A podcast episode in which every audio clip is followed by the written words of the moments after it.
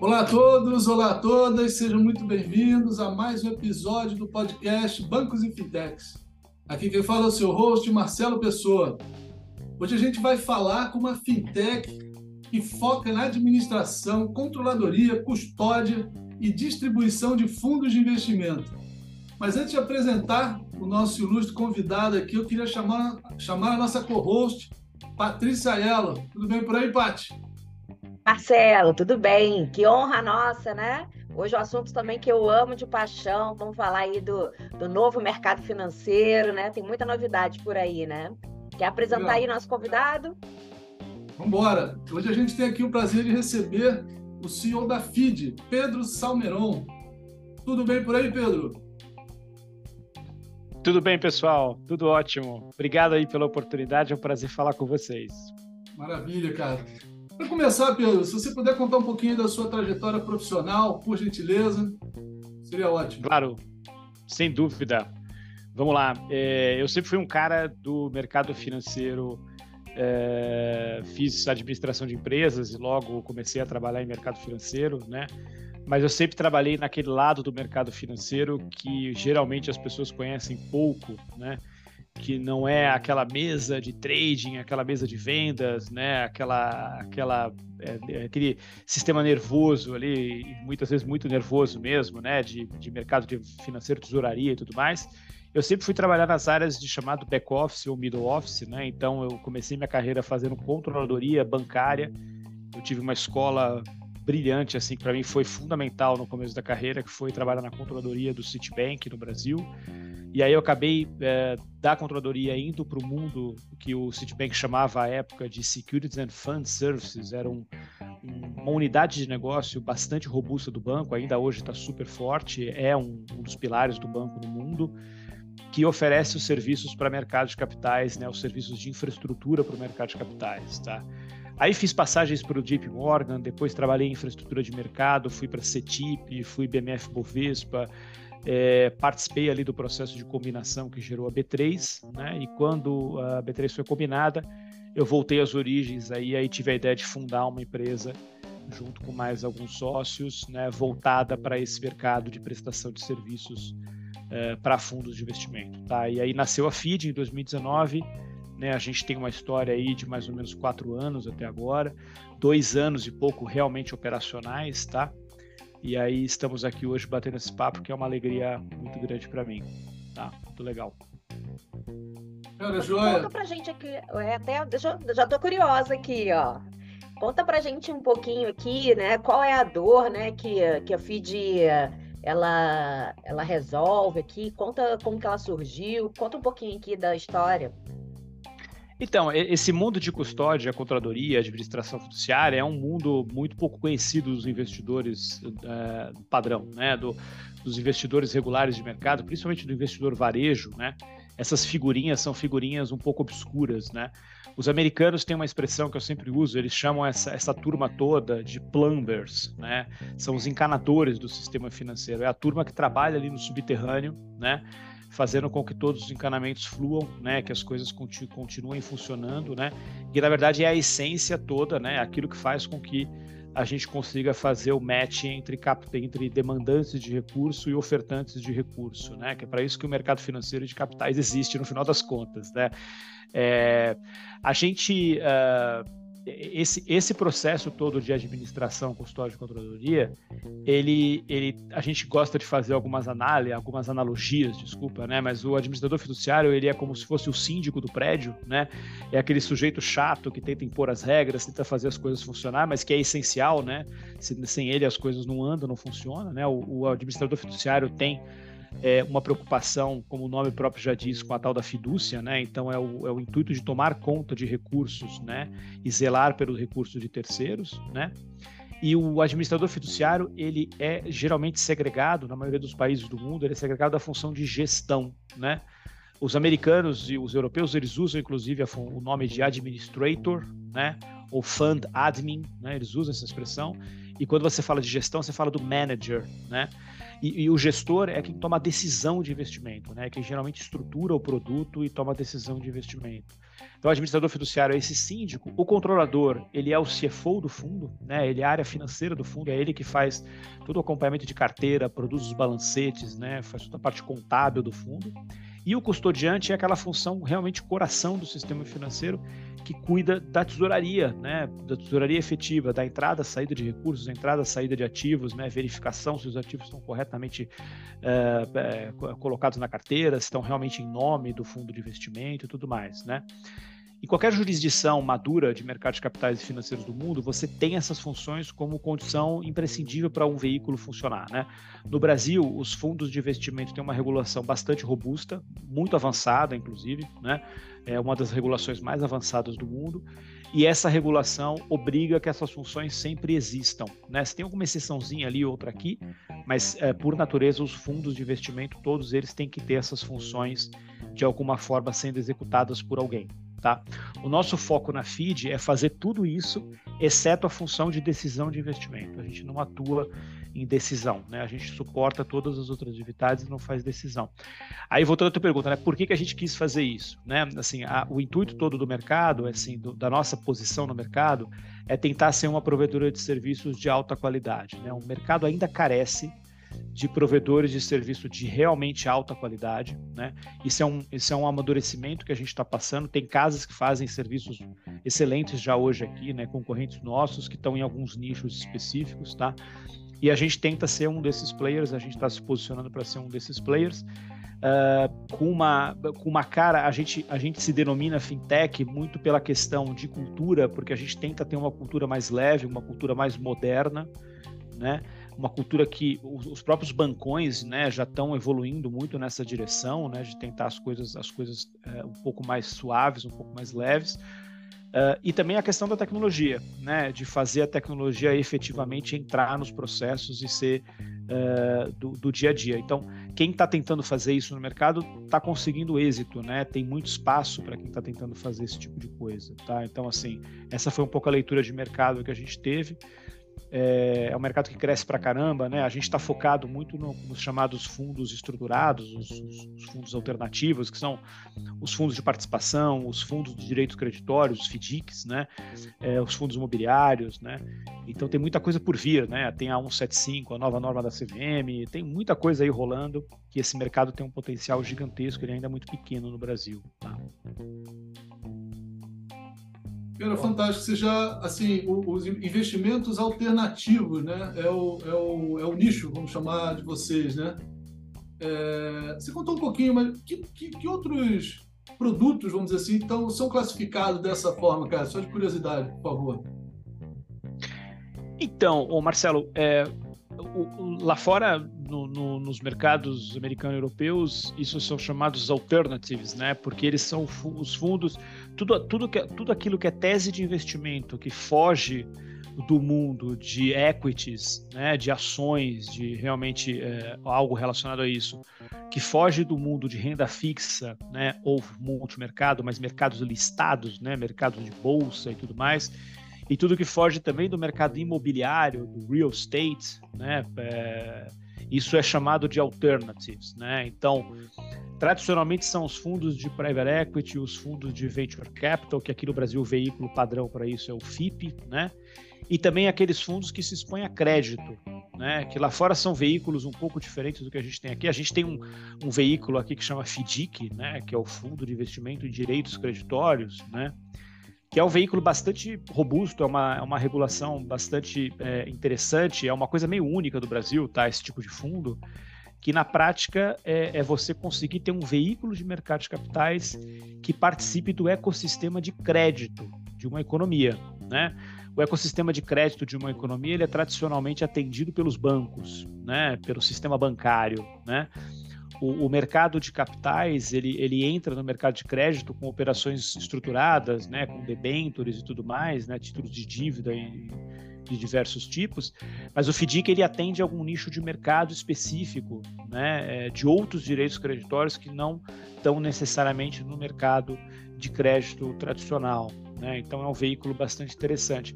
E aí você tem outras coisas, né? Você tem o, a gente tem é, regulação para fundo de cinema, a gente tem regulação para fundo é, de investimento no exterior, é, a gente tem toda essa onda muito forte de criptoativos, né, de tokens, é, criptomoedas. Eu acho que tudo, tudo isso ainda, ainda é também muito alternativo, né? Na, na, te, na o, nome alternativo ele pode ser até um pouco um pouco é, mal interpretado, mas o alternativo aqui na essência é aquilo que vai entrar numa alocação de carteira de um investidor com uma parcela realmente menor, né? Qualquer carteira, qualquer análise de carteira de investidores, seja esse investidor um investidor é, jovem, arrojado, né, ele vai alocar nesse tipo de produto uma parcela realmente menor do portfólio dele, né? Porque, obviamente, são produtos de altíssimo risco, via de regra, tá? São produtos que têm um risco muito grande, né? Proporcionam retornos enormes, mas tem uma, uma, uma, uma possibilidade de perda de principal muito alta, tal, e tudo mais, tá? É muito, muito isso. Até por isso que a gente aqui na FID, a gente é uma empresa muito mais B2B do que B2C, tá? Porque a gente acaba lidando, o nosso investidor, ele ou é um investidor pessoa física profissional, né? É, ou ele é um institucional, né? Ele é um fundo de investimento, ele é um fundo de pensão, ele é um, um alocador é, estrangeiro, né? Alguma coisa desse tipo, tá? E até puxando aqui o gancho que você falou de fundos de cripto, né? Como é que tá essa já, já tem uma quantidade expressiva, né? Assim, eu conheço alguns, né? É um, um, meio que eu gosto, mas queria entender um pouco mais como que está o mercado, o que, que você acha desse mercado, você acha que ele ainda vai crescer muito? Queria te escutar a sua opinião um pouquinho aqui dos fundos de cripto. Não, legal, Patrícia. Esse, esse mercado de cripto e, e, e, e os, e os, os é, tanto as criptomoedas, mas os ativos digitais, né, por, por si só, tokens e tudo mais, né, a gente sempre achou isso muito interessante, a gente sempre se envolveu com muitos veículos desse tipo aqui no, no ecossistema brasileiro. A gente tem até uma parceria que a gente se orgulha bastante de dizer com o pessoal da To The Moon, né, que é, a, que é o controlador lá da, da mercado Bitcoin, tá? Isso é público, o mercado todo sabe, tá? A gente desenvolve produtos com eles, tá? É, então é um mercado que a gente gosta bastante, a gente acha bastante interessante, bastante promissor, tá? É, ele, assim, o mundo cripto é um mundo que sofre muito ainda com essas ondas, né? E, e, é um mundo que ainda tem muito muitos aventureiros assim no sentido ruim da, do termo, né? Então você pega casos de fraude, casos de quebra, né? E de perda de valor muito grande, né? Para muitos investidores a gente sabe de vários nomes aqui, né? Não precisa nem citar, é, mas também tem muita gente séria, né? Tem muita gente fazendo um trabalho super sério nisso e, e realmente tentando é, emplacar essa tecnologia nova, né? Todos esses novos modelos tecnológicos num modelo regulatório tradicional de mercado financeiro, né? Então, desculpa, essa essa essa essa integração do, do mundo cripto no mundo financeiro tradicional, ela vai acontecer. né? Eu não tenho nenhuma dúvida disso. Eu acho que é uma coisa de tempo, né? É uma coisa de quebrar barreiras, de, de você amadurecer é, relacionamentos, amadurecer tudo mais com o regulador, né? É, mas tanto CVM como o Banco Central no Brasil, eles são muito avançados nesse sentido, né? A CVM tem feito regulações muito importantes, o Banco Central também, né? Tem projetos muito legais nesse sentido e vão aparecer muitos produtos certamente vão aparecer muitos produtos, né? É, o, emulando, trazendo essa tecnologia para o mundo financeiro tradicional, tá? Pedro, é, explica um pouquinho, cara, por gentileza, assim, sei que você não, né, você não é da área de tecnologia aí, mas curiosidade, assim, como é que se estrutura, né? Como é que você tokeniza, por exemplo, recebíveis, né? Um ativo real como é que se dá esse processo? Eu sei que vocês foram pioneiros né, nesse trabalho aí com, né, com o controlador, né, como, você, como você comentou, do mercado Bitcoin. O que é isso, cara, por gentileza? Então, esse processo de tokenização, na verdade, ele nada mais é do que você pegar algum ativo real, né?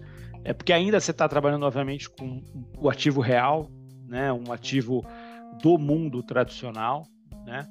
É, fora, fora aquelas coisas de, de, obras de arte digitais, né, como o Board Monkey, né, essas coisas todas, que aí de fato você tem uma origem totalmente é, cripto, né, ou no metaverso, essas coisas todas, tá? A gente, a gente não trabalha com esse tipo de ativo, né? O que que a gente, qual é a operação que a gente tem aqui dentro que é, é fruto dessa parceria com o pessoal da, da MB? É, são pegar, é você pegar ativos reais, né, e, e fazer com que esses ativos reais sejam, de certa forma, fracionados, né, é, quebrados em pedaços menores, através de uma tecnologia de token. Tá? Então, o token, ele, na verdade, é uma forma eletrônica de você fazer com que um contrato, né, que antes seria no papel ou seria um contrato tradicional, de algum produto tradicional, né, para que você consiga fracionar e distribuir o risco desse recebível, por exemplo. Tá? E aí a solução que a gente fez aqui é uma solução inovadora porque ela incorpora o conceito de um fundo, né? Então tem um fundo que faz esse trabalho todo de governança, ele toma conta desse ativo real, ele realmente presta todo o serviço, né, de controle, de administração desse ativo real e tudo mais. E aí ele ele é o fomentador, né, financeiro para gerar a tokenização, né, que é distribuída no mercado. Essa parte tá? da tokenização ali junto com a MB ainda não é feita em blockchain, né? É, é feita em blockchain. É feito em blockchain. blockchain. É sim, é feito em blockchain. Toda a parte de tokenização, que aí obviamente é uma tecnologia que eles dominam, né? Uhum. É, a, gente, a gente não é desse mundo, né? A gente é do mundo tradicional mesmo. Né? E eles fazem esse processo. Eu escutei alguém falar que eles é. não estavam fazendo via blockchain. Eu falei, ué, mas que estranho, porque tokenização não, tem que ser via blockchain, né? Isso é para tirar totalmente. dúvida. Ah, legal. Tem, tem todo o processo ali de governança com relação à tecnologia, mas é feito em blockchain. E, e aí isso vai para o mercado secundário, né? E isso é uhum. negociado via o, o, o, desenho do blockchain, tá? Ah, legal. Tá? Muito bom. Eu, eu, eu, eu ia aproveitar esse gancho para vocês para falar um pouco de tecnologia, acho que do nosso lado, né? Porque é até uma coisa engraçada da FID, né? Porque a gente está ligado num, num, num projeto, né? E nessas iniciativas que são super fronteira de TI, né? Então, blockchain, né? É muito edge isso, né? Para usar o, o jargãozão uhum. né, de mercado, né? Mas a gente aqui na nossa casa, né, na, na, nossa cozinha, a gente convive com desafios tecnológicos que são do século passado, tá? É, isso, é, isso é uma dor da nossa indústria, né? E, e uma dor da nossa classe aqui, administração, controladoria e custódia, que, por exemplo, falar de API no nosso mundo ainda é uma coisa que chama atenção tá? Nossa, tem uma API. Caramba, Uau! Né? Eu me conecto é. com uma API. Nossa, né? Caramba, vocês conseguem fazer. Que é um negócio que é banal em certos setores do mercado financeiro. Você pega o setor de cartões, por exemplo, né? Cara, se, se, qualquer player de um setor de cartões que não tem uma capacidade de conexão por API está fora do jogo, né? É, a gente ainda tem muito no nosso mundo cadastro em PDF e papel, né? É um mundo que ainda tem papel, né? A gente ainda, ainda é obrigado, pelo, por exemplo, por Banco Central e, CVM, a ter um cofre né, contratado para eventualmente guardar papel. A gente tem ativo cartular ainda circulando no nosso mercado. Isso é uma realidade. Estamos aqui em 2023 e a gente outro dia estava fazendo uma operação aqui, acho que foi na semana passada, com uma CPR física né? Que chegou pra gente numa, num, num malote, né? E tem que levar pro cofre, porque se perder aquilo lá, perdeu o ativo, né? Então, Caramba. essas coisas, essas coisas existem, né? É, então, o nosso desafio tecnológico aqui, a gente fala muito isso, eu acho que é uma das coisas que é um pouco diferencial da FID, tá? É que a gente fala que a gente tem que cuidar muito do feijão com arroz, né? Porque assim, o nosso mundo, ele ainda é um mundo em que a API é novidade. Então, assim, cara, não dá para discutir a uh, inteligência. De vez em quando perguntam para mim, não, mas quando é que você vai ter algum feature de inteligência artificial? Eu falo, cara, eu não consigo mandar uma carteira por API né? Porque o e, veja, não é só eu, feed, que não sou capaz de ter uma API, é, é toda a, a, rede de relacionamentos que a gente tem, né? É uma gestora de fundos que, por menor que ela seja, ela ainda não tem dentro de casa a capacidade de, por exemplo, fazer uma integração de sistemas, né? É, então, é, é, essa coisa da defasagem tecnológica que essa indústria, nesse ponto, tem, é, é uma coisa muito importante e aí é muita oportunidade para a gente. Né? A gente enxergou isso muito como oportunidade. Tá? Ô, Pedro, é, cara, em termos de regulamentação, você comentou um pouco, né? é, esse mercado de tokenização, né, ok, baseado em ativos reais, né, é, como é que está isso, né? Eu, eu, sei que tem uma conversa, o que, que é, é valor mobiliário, o que, que não é, né? Como é que está essa conversa, por favor, cara? Então, a, a, gente, a gente meio que acompanha um pouco isso, né? Assim como vocês estão é, acompanhando, a gente também olha um pouco o que está acontecendo, tá? Só dando, dando, esses, essas, essas devidas ressalvas, disclaimers aqui, que a gente não é uma, a gente não é um player que está lá discutindo isso ativamente, né? A gente acompanha isso muito pelo mercado e, obviamente, muito na interlocução que a gente tem com o pessoal da, da MB, né? Da, da 2TM, tá? da To The Moon, né? É, e a gente tem, claro, um, um, canal de comunicação muito grande com o regulador, até a turma que está fazendo essa discussão dentro da CVM é, é, uma turma que a gente conhece bem próximo, né? Que a gente tem bastante conversa, né? É, tem desafios muito grandes aqui, né? Eu, eu acho que assim, eu, o, que, o que eu posso fazer é listar algumas coisas que são desafiadoras, né? Então, assim, essa questão de ser valor mobiliário ou não ser valor mobiliário, é obviamente uma questão fundamental e no, no ambiente regulatório brasileiro, isso basicamente delimita a fronteira entre Banco Central e CVM. Né? E aí você tem uma briga, obviamente, entre dois reguladores, uma briga que eu acho que é saudável em muitas coisas, né? De quem, quem que ocupa aquele espaço, quem não ocupa aquele espaço. Né? A CVM tem sido muito clara em dizer, olha, se se configura como valor mobiliário, é o meu terreno, e se for o meu terreno, é assim que o jogo vai. Né? É, e a CVM está corretíssima em fazer isso, né? Assim, é, é lei, né? É o que está regulamentado, né? Ao mesmo tempo, a CVM também tem uma preocupação é, de forçar com que ela tenha, ela CVM tenha base legal para regular certos participantes do mercado cripto, né? E eu acho que tem, tem um, um decreto aí, um, um, projeto de lei que eu acho que deve estar tá, deve tá em discussão, que talvez deixe essa bola de regulação de uma exchange de cripto, por exemplo, com o Banco Central, né? É, porque isso é uma coisa que tem que acontecer, né? Então, assim, ah, você vai abrir uma, uma você tem uma, uma corretora de criptomoedas ou você tem um ambiente de exchange, né, de bolsa de criptomoedas, né? Isso tem regulação, né? Assim, é, é, a B3 é hiperregulada, né? Qualquer bolsa no Brasil é hiperregulada, como qualquer outro lugar do mundo, né? Então, você é, quer fazer isso para criptoativos? Legal, eu reconheço que, que, eu reconheço que essa atividade é legítima, eu reconheço que esse ativo é legítimo de negociação, então eu vou regular a sua atividade, né? Aí tem uma série de coisas que tem que ser avaliadas que são bastante complexas, bastante técnicas e que, e que, claro, tornam o custo de entrada nesse mercado um custo alto, não é barato, né? É, discutir tecnicamente ou tecnologicamente mecanismos de formação de preço, né? mecanismos de aferição de risco e tudo mais em, em, com esses ativos, é, são ferramentais caros, né? em termos de pessoas, de tecnologia e tudo mais. Né?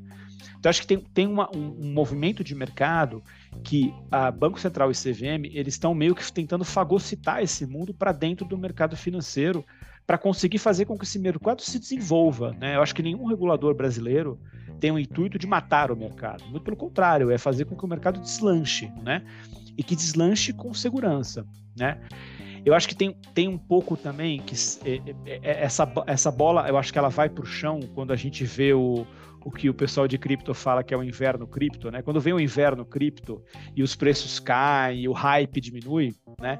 É que as, os players sérios permanecem no negócio e, e decidem abraçar né, as ferramentas de mercado disponíveis para fazer com que o mercado sério deslanche, né? É, e aí eu acho que tem, tem uma, uma, uma mudança de chave, de chave muito grande que talvez muita gente demore para fazer, que é matar esse negócio anárquico, né, que às vezes acontece do tipo, ah, vamos destruir tudo, agora é tudo blockchain, acabou tudo, né? Então eu, eu, eu às vezes vejo esse negócio, por exemplo, de, ah, não, porque você compra, só, só para dar um exemplo, né, que provavelmente muitos dos espectadores de vocês têm isso na cabeça, ah, não, se eu comprar um cripto, eu posso botar no pendrive e eu entro no avião e viajo para fora e pronto, levei meu cripto para fora. Amigo, legal, você pode fazer isso, não tem problema nenhum, mas assim, tem uma regra no Banco Central muito clara que se você sai com mais de 10 mil reais Você tem que declarar né? Assim, é óbvio, né? Assim, não importa se você saiu com, com joias, né? Não importa se você saiu com dinheiro, não importa se você saiu com tal, com cripto, você saiu com recursos, né?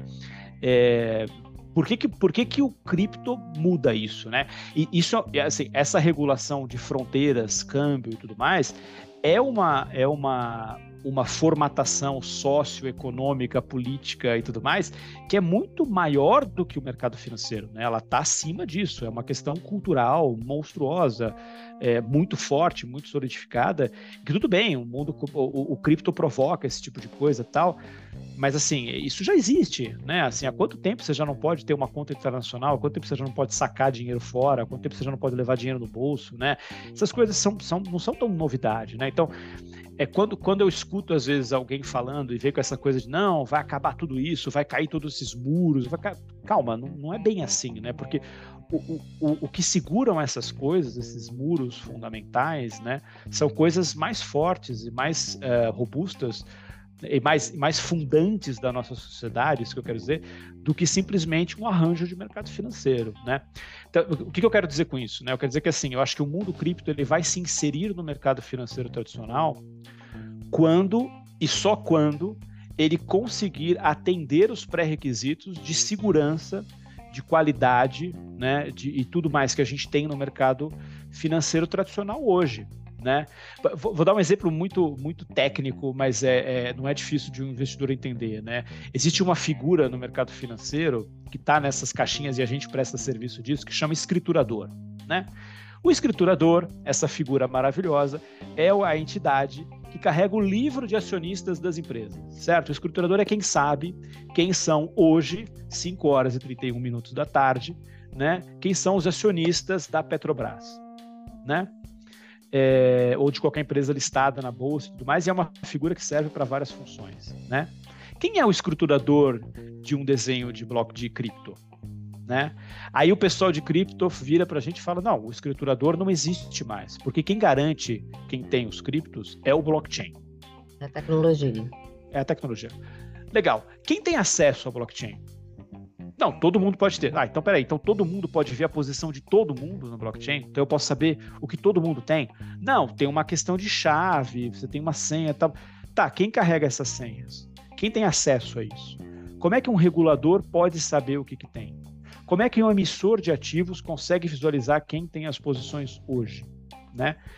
Essas, essas é, perguntas meio bobas, né, assim, meio óbvias, é, elas tem um desafio tecnológico muito grande, né? E que ainda não foi estabelecido, né, resolvido uh, de forma clara por um regulador como o CVM, como o Banco Central, né? Estou é, dando só um exemplo aqui, né, de uma coisa uhum. realmente banal, né? Porque veja, você pode falar, ah, não vai matar o escriturador, o escriturador tem que para deixar de existir, tá bom? Mas quem substitui o trabalho dele? Porque ele executa uma função, né?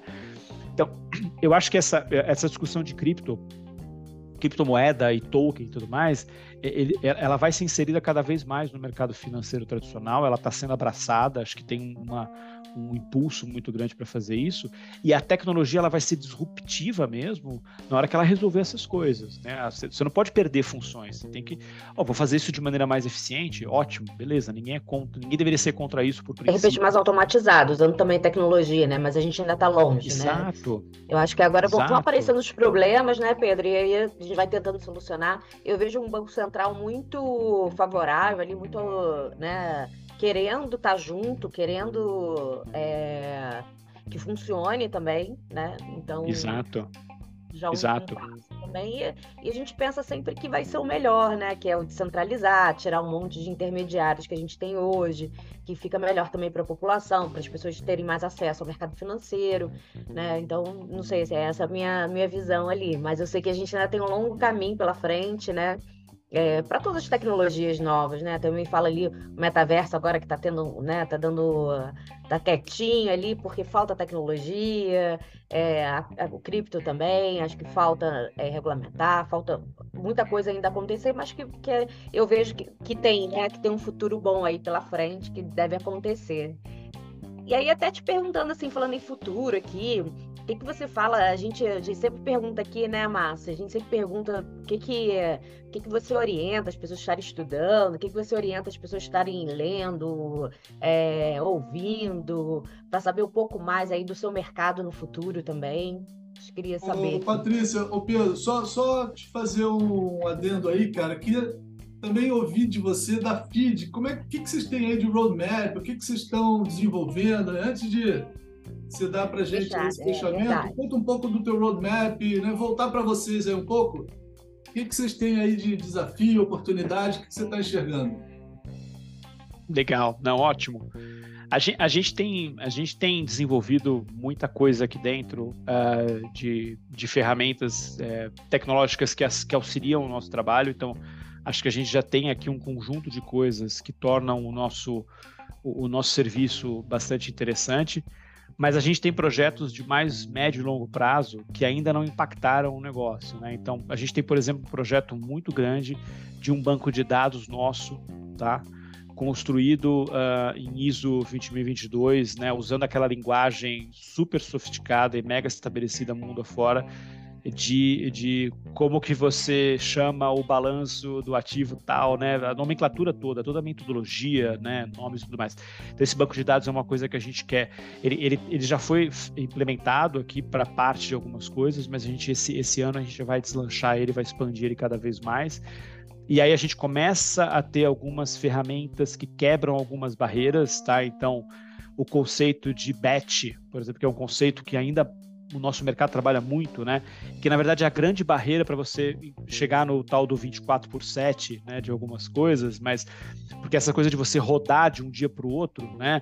Quando você tem que rodar processo de um dia para o outro, você nunca consegue implementar um 24 por 7, né? Você nunca consegue fazer essas coisas de forma contínua. Então, esse, esses desenvolvimentos tecnológicos eles estão andando. A gente ainda é uma empresa muito pequena, é, uma participação pequena de mercado, a gente quer crescer, né? A gente quer se expandir, a gente quer ter relacionamento com casas cada vez maiores, né? E, e casas muito sérias, muito, teses de investimento muito sérias, né? Então a gente tem investido muito em gestores que a gente gosta muito, que trabalham, né? E investidores também que tenham um trabalho muito interessante, que, que a gente gosta e aprecia bastante, né? Mas a nossa pretensão, a nossa meta principal é crescer em qualidade, né? A gente quer ser referência Uh, tanto no que a gente presta de serviço quanto dos profissionais que estão aqui dentro. Né? Então, é, eu brinco que a gente quer ter aquele problema bom de ter aquele assédio do mercado né, em cima da, da, dos funcionários que estão aqui, das pessoas que estão com a gente, dos nossos colaboradores, um assédio positivo, né? De, pô, a gente reconhece que o time é bom, né? E, portanto, o mercado vem aqui buscar pessoas boas, né? É, então a gente está fazendo também assim, em termos de integração, a gente está entrando no, no, no, no, mundo do SPB agora, no mundo do Pix, né? Então a gente já está, a gente vai ter algumas, algumas funcionalidades que envolvem fundos de investimento no mundo do Pix. Isso é uma coisa também novidade no nosso mercado, né? Acho que o, o Pix é uma revolução, né? O Pix é um negócio impressionante, assim, é uma é uma das belezas do mercado brasileiro, né? E acho que é uma das provas quando, quando alguém vem falar que o regulador do Brasil atrapalha, né? Você cara, tá bom, só te falo uma palavra, PIX, né? É, é um projeto do Banco Central, certo? Foi impulsionado pelo Banco Central. O Banco Central, a gente sabe, arrastou bancos, né, para o jogo e falou, amigo, vai acontecer. Então, se você quiser participar, entra logo, né? E é um sucesso, né? É uma coisa impressionante. É, um, é uma coisa de inclusão financeira assustadora, né? Absurdo, é, né? é único. Assim, você vai na praia, você paga o mate no Pix é ali, né? absurdo, né? né? É, é surreal, assim, né? É, é muito... E é impressionante a profundidade e a velocidade que isso fez, né? Tanto é que tem uma agenda... Pessoas, né? É, né? É, é assustador, né? É, e o Pix vai, eu, eu acho que o Pix vai englobar todas as outras coisas, tá? Acho que vai acabar, eu acho que vai acabar boleto, eu acho que vai acabar TED, vai acabar tudo, né? Vai virar tudo transferência, é, Pix agendado, tudo isso vai ser tudo baseado na plataforma instantânea, né? É, falando assim de profissionais, né, e de dicas, né, eu acho que a, a, esse mundo, né, falando um pouco, a gente acho que tem, a gente tem muito conteúdo hoje de investimentos, né, tem coisas muito legais, tem tem muita coisa tanto via plataformas é, estabelecidas né, de, de, distribuição de produtos, tanto do, dos próprios bancos, e tem todos os milhares de, de, de influencers né, e, e, plataformas independentes. Eu acho que tem muito conteúdo muito legal de investimentos. Né? É, no nosso mundo de administração, custódia, controladoria, ainda é uma coisa bastante restrita. Né? A gente ainda é difícil você encontrar algum, algum tipo de material sobre controladoria de fundos, né? Assim, não é, não é trivial, né? Não é fácil achar, né? Mas existe, né? Existem cursos legais, existem formações interessantes, né? Eu acho que a gente tem uma, a gente tem carreiras aqui dentro do nosso business, né? Do nosso negócio, das nossas funções, que são carreiras interessantes por si só, né? Então tem esse mercado de serviços financeiros do que a gente faz, ele é um mercado e tem muita empresa, tem muito concorrente, né? É, ele é um mercado bastante interessante para desenvolvimento de carreira. E eu acho que qualquer profissional que está começando, que está iniciando carreira, está aprendendo, é uma escola muito forte.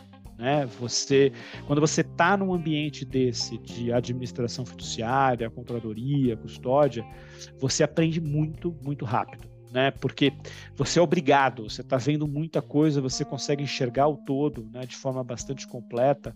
Então você você aprende, é, se você ficar sentado e tiver com o ouvido aberto, você está aprendendo muito, né? Então é, a gente a gente tem tentado aqui dentro também trazer uma é, um pouco atrair um pouco mais os profissionais pela carreira em si, sabe? Porque ainda é um segmento que tem uma pecha muito pesada de back-office, daquela coisa antiga, né, pesada, né?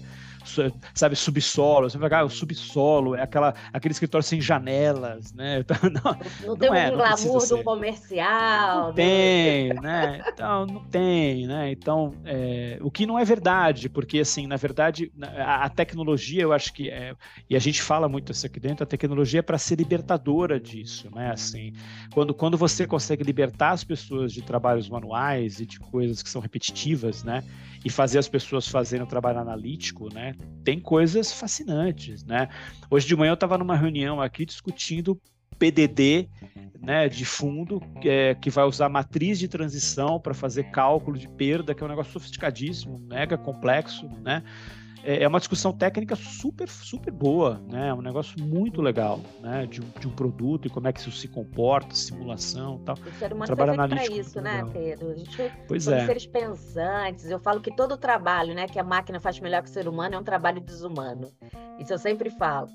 É então, ótima frase. Vou usar essa frase, vou adotar essa frase, Patrícia, é, adorei. Eu sempre falo. Muito boa. então, muito boa. Tem que estar junto com a tecnologia, porque nós somos feitos ali para pensar, olha que coisa bacana que você estava fazendo hoje, uma estratégia, alguma coisa ali para tirar uma dor, uma, né? E não um trabalho repetitivo ali que deixa para a tecnologia, né?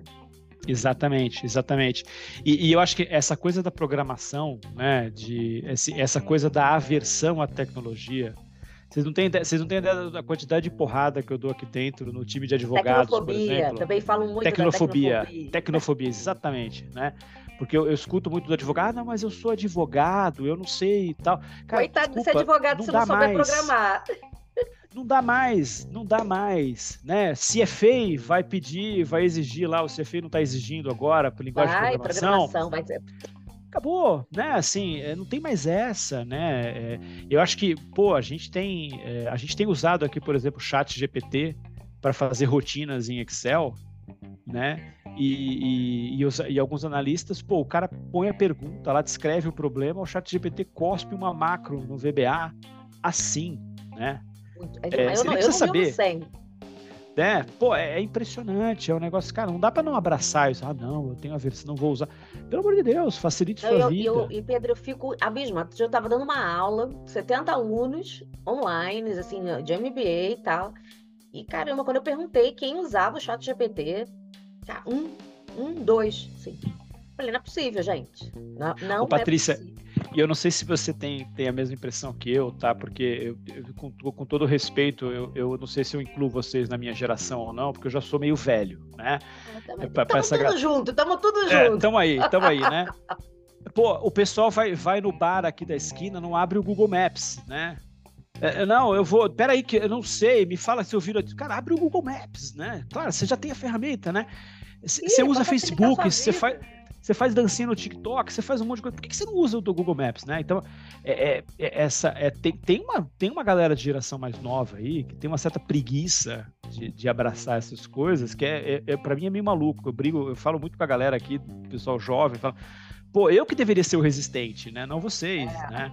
Pô, pelo amor de Outro dia eu fui fazer uma apresentação aqui para um cliente, eu, eu joguei no, no chat GPT pô, me fala aí, que, que eu preciso fazer tal coisa, quais slides eu monto? Ele me deu ali todo o script da apresentação, me deu todo o storytelling, né? E, pô, gente, fantástico. facilita a vida demais. E... Nossa, maravilhoso. Tá né? Então, se a gente está alimentando o um monstro ou não, é outra história, depois a gente discute, né? Acho que a gente a gente tá, vê, mas... né? Aí já passou da gente. gente vê, né?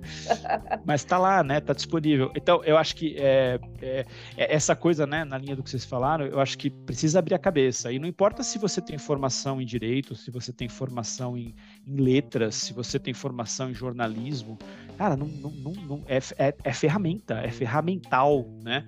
E ferramenta, é que nem aprender inglês, né? Alguém é contra aprender inglês? Você vai, não, não, não é para aprender inglês. Tá maluco? Claro que tem que aprender inglês, né? É, então, eu acho que é um pouco essa história, sabe? Eu acho que a gente tem que quebrar essas barreiras, quebrar esse preconceito, porque daqui a pouco a gente vai ter chip no corpo, né? A gente vai estar tá com coisa. Cara, como é que você não vai. Você tem que abraçar isso, né? Tem que usar. É para facilitar a vida, como você falou, né? É para parar de fazer o trabalho desumano, né? É isso, né? Tá certo. Então, ó, turma aí, ó, estudar tecnologia, programação e vambora. Esse aí que é Isso o futuro, aí. né? E usar as ferramentas realmente para facilitar a vida, para, nossa, para ser mais produtivo, para ter mais tempo livre, né? Até o que eu falo. Cara, vamos usar para a gente ter mais tempo livre para fazer o que a gente gosta também, para que a gente mais gosta, para estar com a família, né? Então, Exatamente. sou super a favor aí, Pedro. Pedro, e para a turma te encontrar, cara, deixa aí os teus contatos, por favor. A gente tem, a gente tem uma página né, no, no LinkedIn, é Feed Group, tá? Eu, eu tenho meu e-mail também, meu e-mail é exatamente como está aqui, é pedro.salmeron@feedgroup.com, tá? Esse é o e-mail.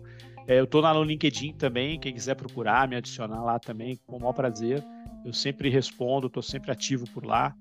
Eu acho que essas são as maneiras, as maneiras mais fáceis aí, né? A gente tem a gente tem sempre conversado com muita gente, a gente tem uma missão aqui também de bater papo com muita gente, às vezes pessoa que está começando carreira, que quer ter né, alguma, alguma orientação, alguma ajuda e eventualmente tem interesse em entrar nesse mundo, é um maior prazer. Tá? A gente está super. Que a gente vê aberto, assim, tá? mercado financeiro muito forte, né? É, todo mundo para o comercial, né? Para o comercial. Mas quando você olha para a turma ali, né? Você não tem um incentivo assim grande, né? Mas achei é. muito bacana. Acho que acho que é importante ter, né? E, e, e desmistificar um pouco também o que vocês fazem ali no back office, né? A gente entender melhor. Muito bom. É isso aí. É isso aí, Pedro, a nossa ideia. Nota mil, cara. Sensacional, sucesso infinito aí para vocês. Estão só né, no início da jornada aí, mas já com grande sucesso. Parabéns demais e até uma próxima aí, mestre. Muito obrigado. Obrigada, obrigado Pedro. Vocês. Eu que agradeço, Obrigada. gente. Foi um grande prazer. Valeu, tchau, tchau. Tchau, tchau. Um abraço. Tchau, tchau, gente.